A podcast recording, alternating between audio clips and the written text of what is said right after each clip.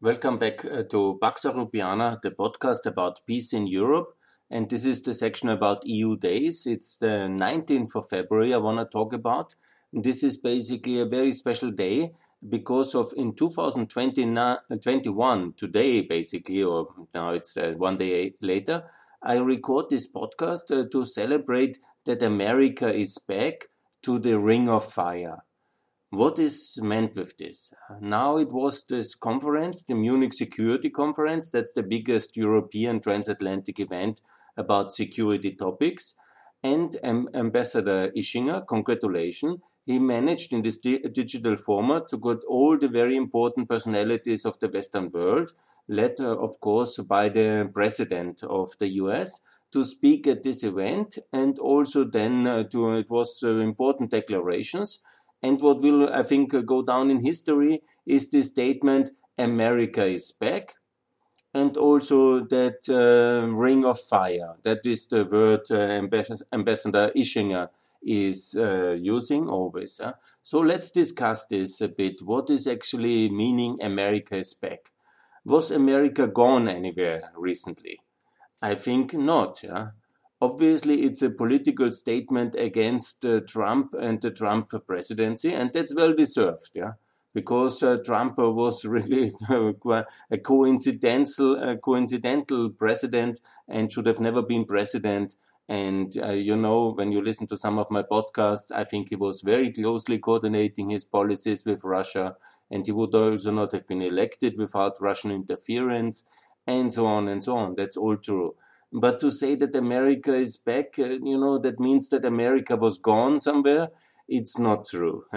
it's a superpower. It's the only superpower in the world.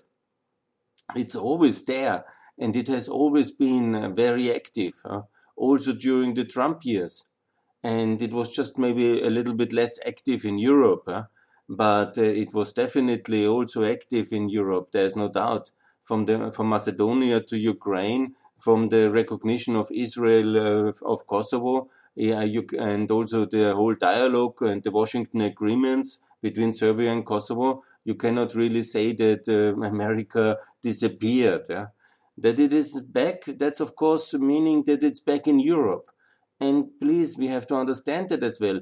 America is back in full strength in Europe after a period when American presidents, Obama and Trump, were thinking that the European is uh, the Europeans should take care more about European issues. And to some extent, actually, that's quite logically. Shouldn't we in Europe take care a bit of uh, more about our own problems and contribute to the solution?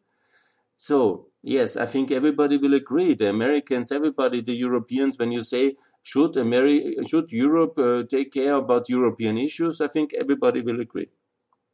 So, but the result of this basically um, 12 years already, or um, let's say a, a decade of uh, American uh, withdrawal from Europe to some extent, or at least telling to Merkel to take uh, care more about Europe and hoping that Europe will sort out uh, some issues in the European periphery to in a relation with Russia and so on you know, the reality is when you look back uh, and uh, when you go step by step along this ring of fire, this famous ring of fire, that the last decade was uh, basically the worst in European uh, history. In the last, from the seven uh, decades, we have had the minimal uh, results in whole in economic reform, in security, and we have this ring of fire as a result of the American withdrawal because Europe is definitely not ready to take care of Europe or settle European issues.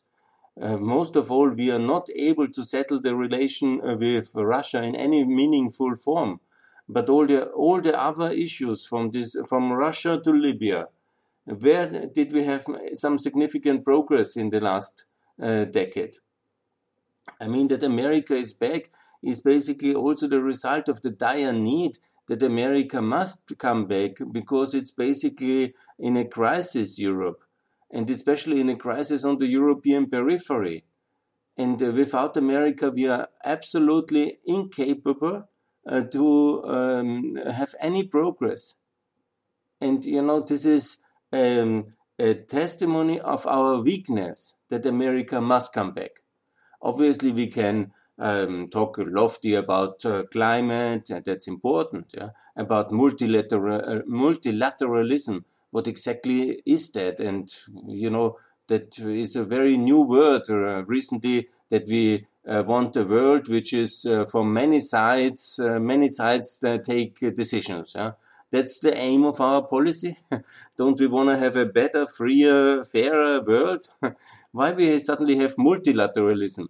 And what exactly have we done in the last 10 years for multilateralism when I suppose that means that we somehow include more countries in the working world order, in the OECD, the WTO, the UN? Have we really got so much new members? I mean, I have made many podcasts already about that one.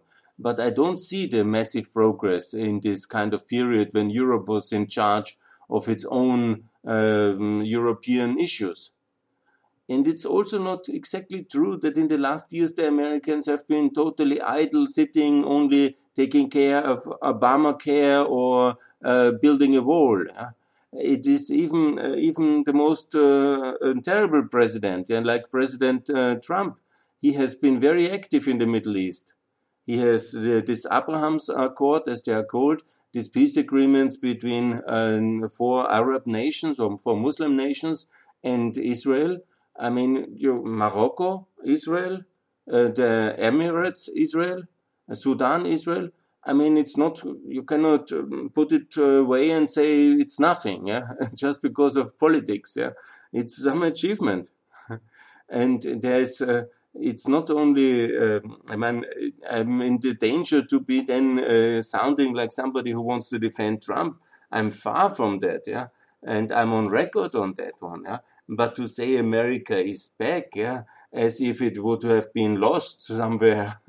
I mean, it's of course important that America is now in the climate agreement and is hopefully then also supporting the WTO uh, uh, court, these panels again, and many of the other issues. But if we think that we are now a sovereign Europe, what exactly were our contributions uh, to any of the big issues? Are we totally paralyzed without America? Are we unable to solve some other issues? Did, for example, uh, the American president stop uh, us uh, to start negotiations with Albania and North Macedonia? I mean, I don't think so. I will go to all these issues, but when you just think a moment, America is back because we are unable to, to get anything done. Obviously, it's easier than with an American president who also supports uh, the whole institutional setup. I understand that. Yeah. But let's now also see when America is back, that means that the American president will start to tackle all these issues systematically, which are in the European ring of fire. And will we then also support it? Because the moment you confront Putin, you confront um, also Erdogan, you confront um, Assad, yeah, you try to make peace in Libya, then you have to use also coercion. You have to make decisions. You have to be united. You have to really impose your will as well. Because there are bad actors out there. They will not just um, accept, oh, America is back and uh, now Navalny is free and uh, the Russian troops withdraw from uh, Ukraine or um, Assad will retire.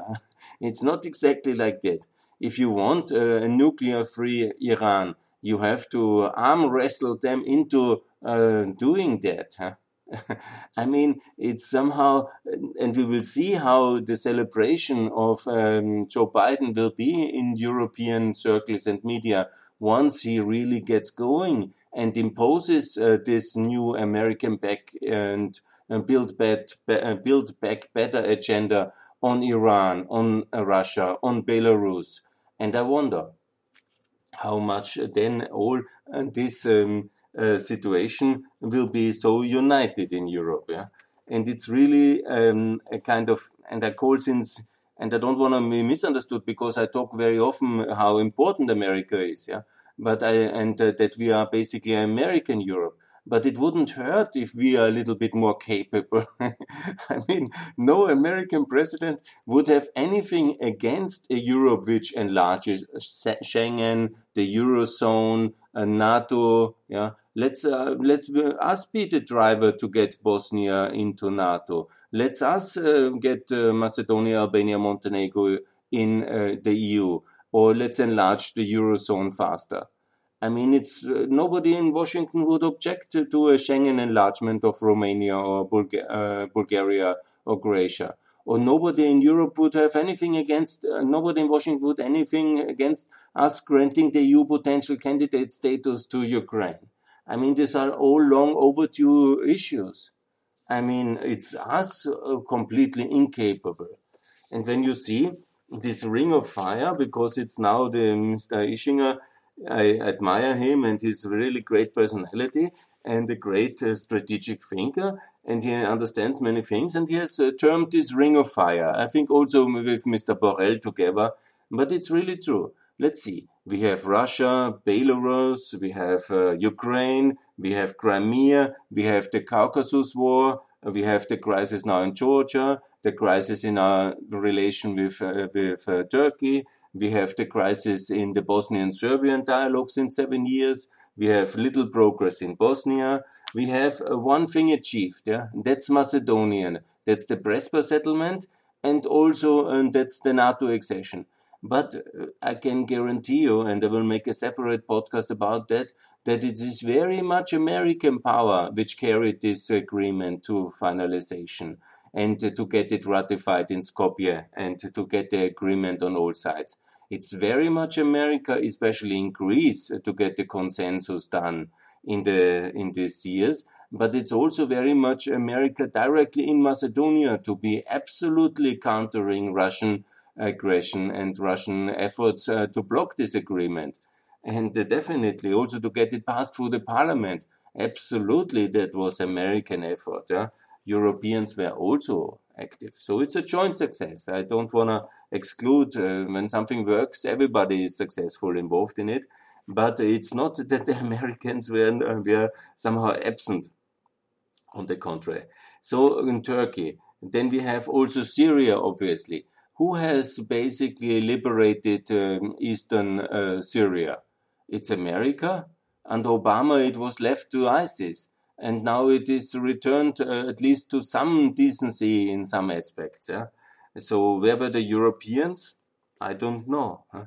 So in Iraq, very much the Americans, where in Iran, now Iran is almost close to the nuclear weapons, Yemen, Saudi Arabia, Egypt, Libya. So basically all the region from Libya to Russia.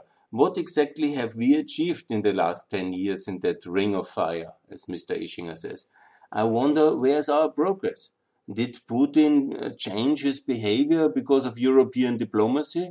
We have just recently seen uh, this visit of humiliation uh, with Mr. Borrell being abused during the press conference and three European diplomats at the moment, I think they got they sent him the message that these three diplomats were sent out, expelled from Russia during the press conference or on the same morning. I don't know the exact uh, uh, timing, but this was definitely meant as a very strict, uh, clear snub against Europe. So why does Russia actually change its behavior because of our policy?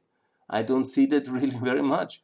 You know, this Navalny theater in the courts, I mean, that's an insult for a Council of Europe member where just one year ago, France and Germany have insisted to reimpose the voting rights of Russia in the Council of Europe in June 2019 in order to have good behavior and then Russia makes out of anything which we call the rule of law, uh, like a, um, a Stalinistic, uh, um, how do you call this, uh, this kind of show trials. Yeah?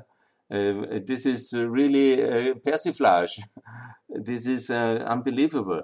And so we have really no influence on Russia. So we have no leverage. this is the fact. Yeah? So it's good America is back, but it's America is back because we are without influence. And in Belarus, since August, we have this open situation. Where's the European contribution? Where's the European clear decision uh, to uh, de-recognize uh, Lukashenko, for example, or to have really very strict sanctions against uh, um, uh, the regime and also the state companies? No, we have, uh, of course, done some sanctions, but we have now 25 years of sanctions against Lukashenko with some variations, obviously, in some different phases, but it's not very effective. We have very minimal uh, influence, and every day he's beating uh, down the, the opposition and the demonstrators, the poor people of Belarus. How do we help them? Where's our concrete uh, uh, Europe for the Europeans? It should also go along with some capacities and some effect and some impact. In Ukraine, in, since now we have, um, it's actually exactly these days, the end of February is always the period of uh, the um, anniversary of the Euromaidan, the massacre of the Maidan, and the Crimean takeover exactly this week from the 18th to the 27th. Yeah. So where is actually, you know, where is our progress? Uh, where is our results as Europeans? Uh, is in the battlefield, okay, there's less war since the uh, Debaltseve, you know, but a lot of people have died uh, still in the fighting. And even today, there's news uh, from massive fighting at uh, the open wound in the eastern Donbass. So there is no way of kind of, you can say that at least we have a, a kind of a frozen conflict. No, no, this is not at all a frozen conflict. It's hot and it's every day, every month um, people die in that conflict. Crimea, there is not at all any progress in terms of a better treatment of the Crimean Tatars. No, at all. They are prosecuted minority today in the Council of Europe member which the French and the Germans have insisted that uh, Russia has the full voting rights and can uh, somehow say, wonderful, we are the Council of Europe member. And Navalny's uh, attorney can complain uh, to the Council of Europe and to the European Court of Human Rights. And let's see, maybe after some years in the prison camp, in the labor camp, he will get um, somehow a positive uh, uh, court judgment, which Ru Russia will reject to implement. Yeah? And, and it's not, uh, you know, in diplomacy, you should also have some means to, to live up to your, your principles. In Georgia, uh, now we have a big political crisis again. Russia obviously very active, and the background of all this crisis 2019-2020 is Russian meddling in Georgia. This uh, Russian parliamentarian who came, and then the protest against him. Just recently, we had a war between Armenia and Azerbaijan, this was for um, years now a very hot conflict on Twitter and everybody who wanted to be involved. And I was personally sending thousands of tweets uh, to the Azeris and, and to the Armenians not to go to war, but they went to war. Europe had almost no influence on all actors, and the peace was brokered in Russia.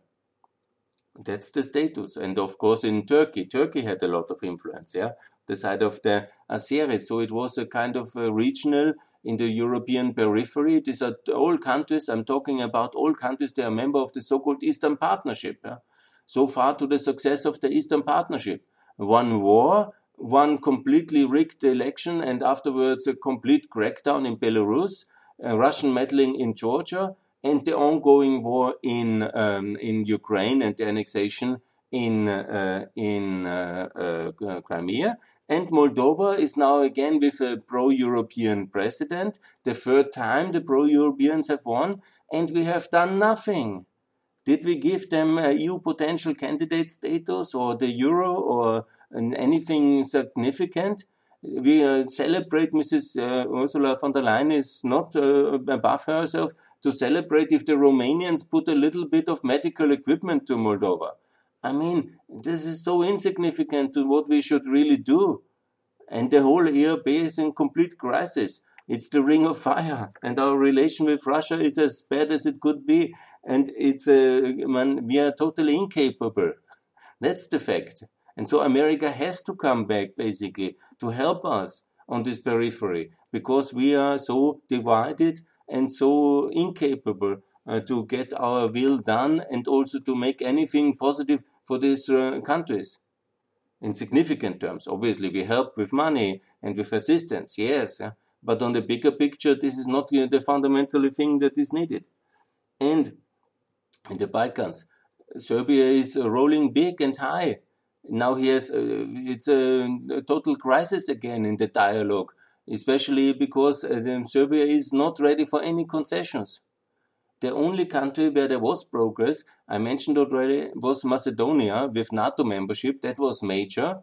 And so America was definitely not lost. Yeah? America was really very uh, laser focused yeah, to get this done. And it would have not been possible without American leadership. Be sure about it. So, in Crimea, I talked about the Caucasus. Yes, on Iran. Let's see. When now the American president will first negotiate, but the Iranians don't want to negotiate. I mean, to lift all the sanctions after Iran has now four years additional nuclear development, I have made it very clear already. Germany and Austria, I come from Austria, but I can tell you about Germany as well, I know very well, they have decided to leave uh, nuclear um, um, energy behind, and they're doing it. So, and we have in Germany and Austria almost no uh, carbon energy because we have no uh, natural petrol. Yeah? And also this we want to leave. And now I ask you, why does Iran need uh, nuclear energy? If we in Austria and the Germans don't need nuclear energy, and we have a highly industrialized economy, we have a highly advanced economy, we are one of the richest countries in the world, yeah, by far we could be better actually um, with some better reforms never forget it but we don't use this form of energy generation why please does iran need nuclear energy when you know this is a country run by crazy uh, uh, theocratic uh, extremists who have tortured the people for 40 years and led many wars and lead many wars from Yemen to Syria to Lebanon and in Iraq as well they make a lot of mischief. Yeah? And this kind of uh, hostile regime, which is it, now uh, wants uh, to blackmail the world to have nuclear uh, civil um, energy legally. In reality, they will obviously use it to make nuclear weapons. Let's not fool ourselves. We have these illusions because then uh, European businesses and also the Austrians, uh, they are always very keen. Yeah, no, let's balance. Let's make friends in Tehran. Let's get some business. It will be great for business. Yes, for some moment. Then later they will anyhow nationalize it again in the next crisis or blackmail us once we have invested. Yeah? So it's not so easy with the uh, Iranian regime. The experience shows that nobody has made great business in Iran. We're sure about it until 79, before maybe. But these are not really serious partners to work, and when uh, Joe Biden, because it will certainly come to a crisis, it will, the moment you really work with this issue, because Trump has mainly let all these issues slip. His tactic was, there's a quick win, and then I work on it, There's also electoral beneficial back in at home, and that was the whole uh, and there is also some lobbying to be gained because there is a commercial contract to be gained, uh, gained from K Street. That was his foreign policy in a way, yeah? and everybody knows that. But the reality is, once you really confront difficult issues like the Iranian issues and you negotiate, then you also have to coerce them into submission in some way because they definitely want nuclear weapons. So you have to make some arrangement that they get um, they are not doing it. Yeah, and that we'll, we'll see how much European solidarity with America once Biden is getting a bit tougher on all these issues. We will see how much uh, solidarity and transatlantic partnership will be there. So, because we are unfortunately lofty talking and we are talking always about our ideals, about our values, and so then we solve no issues because we anyhow have no capabilities to solve anything in the relation with the big regional hostile powers, Russia and also Iran, Syria. I have not mentioned Syria, obviously Syria. So let's uh, think about it. There will be, for example, the necessity to deal with Syria in some way. Do you want to have uh, somehow whitewash Assad after half a million dead?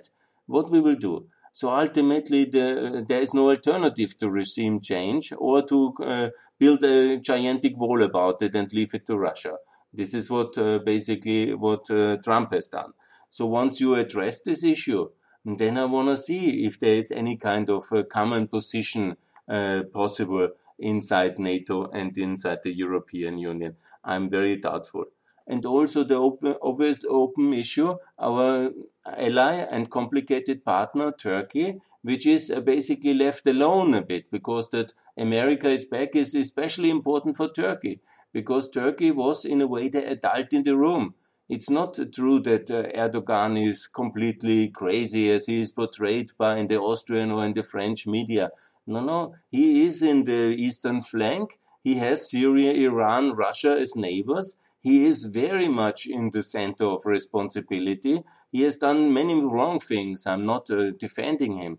But this is exactly happening when the elite global power is in a way withdrawing or is doing only transactional deals and then all the minor regional powers have to somehow deal um, left alone and uh, with themselves. And the Europeans were not helpful because just repeating the Greek line, because Greek is a EU member and has also a commissioner and is also in the political parties obviously big, and then you just repeat uh, everything Athens wants, is not a policy for a big uh, power in the Eastern Mediterranean.